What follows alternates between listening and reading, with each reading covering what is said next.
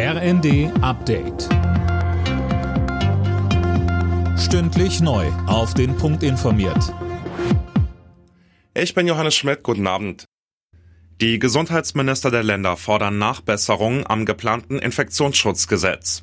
Nach der Gesundheitsministerkonferenz kritisieren sie, dass einige Regeln nur schwer umzusetzen seien.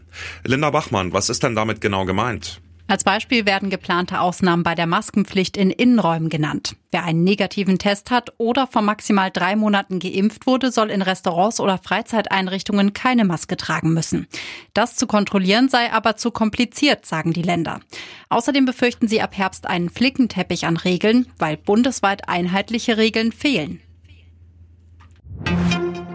Energiesparen schont nicht nur das Klima, sondern auch den Geldbeutel. Das war die Botschaft von Kanzler Scholz beim Besuch einer Heiztechnikfirma. Er setzt dabei auf neue Technologien, um unabhängiger von fossilen Energien zu werden und so den Wohlstand in Deutschland zu sichern. Im Fall des bei einem Polizeieinsatz erschossenen 16-Jährigen gibt es weitere Details. Carsten Dombert von der Staatsanwaltschaft Dortmund sagte im ersten.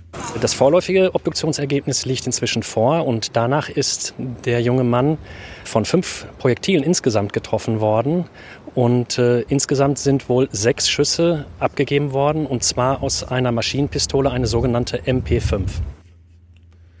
Der Jugendliche soll mit einem Messer bewaffnet gewesen sein, möglicherweise um sich das Leben zu nehmen. Ob er mit dem auch die Polizisten attackieren wollte, soll jetzt ermittelt werden. Die Fußballnationalmannschaften der Frauen und der Männer könnten bald ähnlich viel Geld bekommen, zumindest bei den Prämien für Wettkämpfe. Der DFB will sich das bestehende Prämiensystem nochmal anschauen. Das versprach Präsident Neuendorf beim Besuch von Bundeskanzler Scholz in der DFB-Zentrale in Frankfurt. Alle Nachrichten auf rnd.de